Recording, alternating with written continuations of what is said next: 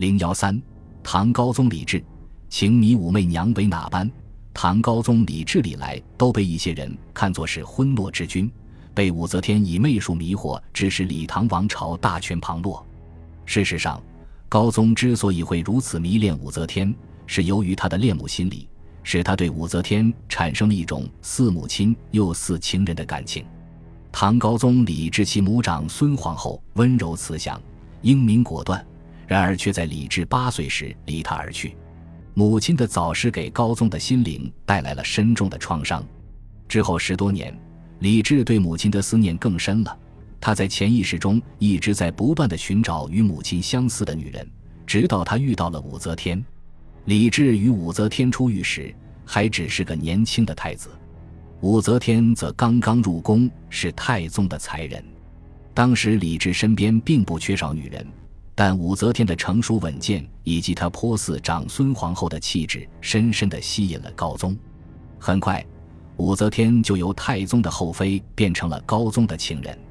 到永徽年间，高宗在感业寺又见武媚娘时，更是感慨万分，相对落泪。此时的武氏历经坎坷，更透露出一种成熟女人的风韵，一种颇似母亲的气息。这一切就强烈地吸引着高宗。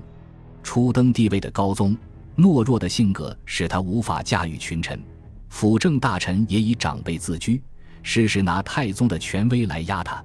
此时的高宗十分希望能得到母亲的支持和安慰，而武氏恰到好处的出现，让高宗觉得她就是长孙皇后。武则天性格刚烈又有豪气，这在她入宫之初就表现无遗。她在做太宗才人时。曾自告奋勇为太宗驯一匹名叫狮子聪的宝马，此马肥壮暴烈，无人能驯。武士说，只要给他三样东西，他就能驯服此马：一铁鞭，二铁窝，三匕首。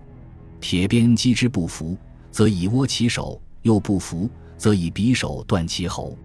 这种勇武刚烈的性格，正是高宗所缺乏的，但又是他最需要的。这种气概给了高宗信心。使他敢去与反对者争执，甚至是去求他的舅舅辅政大臣长孙无忌。或许这就是最令高宗倾心的原因。同时，武氏又是温柔的，他侍奉高宗，则是加倍的温柔体贴，使高宗感受到了如母亲般无微不至的关怀。武则天在太宗身边服侍了十二年，却未被其重视，反倒是他懦弱无能的儿子发现了这个奇女子。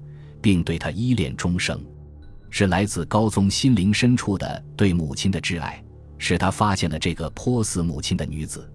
对高宗来说，武氏是情人，更是母亲，是妻子，更是得力的助手。有了她，高宗可以摆脱太宗的阴影，可以驾驭群臣，可以开创另一个贞观之治。